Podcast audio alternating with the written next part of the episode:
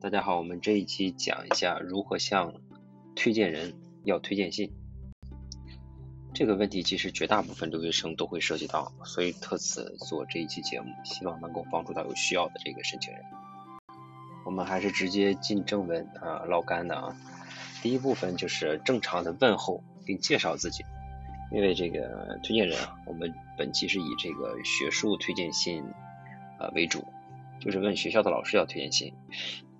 那学校的老师啊，教授也好，导师这个讲师也好，他接触的学生实在是太多了。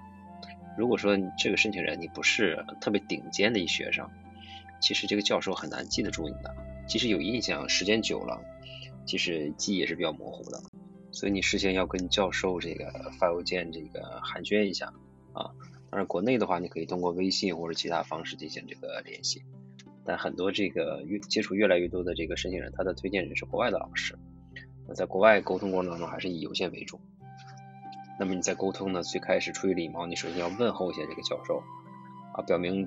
啊之前对你的这种帮助。那同时你要介绍一下自己的背景，啊，第一个你的姓名，啊，第二个你所在学当时在这个学校上学的时候，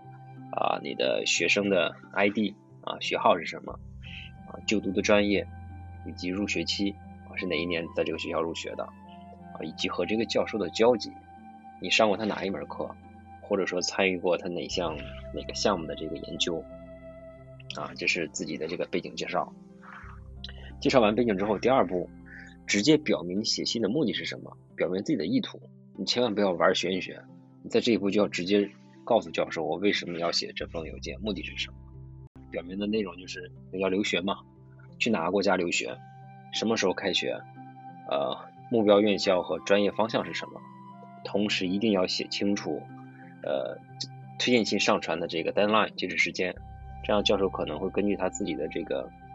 呃，他的这个日程安排给予回复是否来得及帮你写这个推荐信，啊，同时格外再问一下教授这个是否可以用学校的官方的域名邮箱去接受。推荐信上传的这个邮件啊，这一点非常的重要。之前两期节目我都已经啊强调过，官方域名邮箱对于推荐信这部分啊是非常重要的。表明意图之后，那结尾部分就是感谢一下教授的这个时间嘛啊，我觉得同时也可以写一下自己留学深造的一些想法。我觉得这类内容其实对于一个老师来讲，其实我觉得也是非常重要的。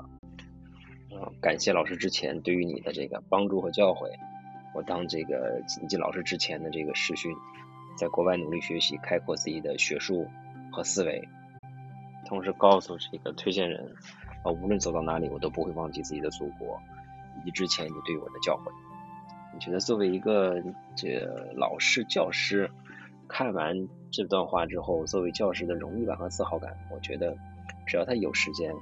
啊，我觉得大几率应该会帮助申请人去写这封推荐信的。结尾完了之后，最后就是把一些必要的这种附件啊附加在这个推荐信中。啊，比如说你的 CV，呃，附加上之前学习那段时间的成绩单，如果适用的话啊啊，如果可以的话，再附上啊之后学习的成绩单，比如说你推荐人可能是你的本科的，那你本科之后可能你又在其他学术方面有深造，我觉得也可以附上去，让教授知道，即使你毕业之后也非常的努力啊，也很优秀。那我们工作室对于